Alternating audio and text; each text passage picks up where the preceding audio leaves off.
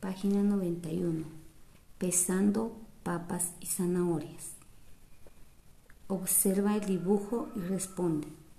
¿Cuántas papas debes colocar en el lado que pesa menos para que los lados pesen igual? Marca con una X el dibujo que tiene la respuesta correcta. Observa el dibujo y responde. ¿Cuántas zanahorias debes colocar en el lado que pesa menos para que los lados pesen igual? Marca con una X el dibujo que tiene la respuesta correcta.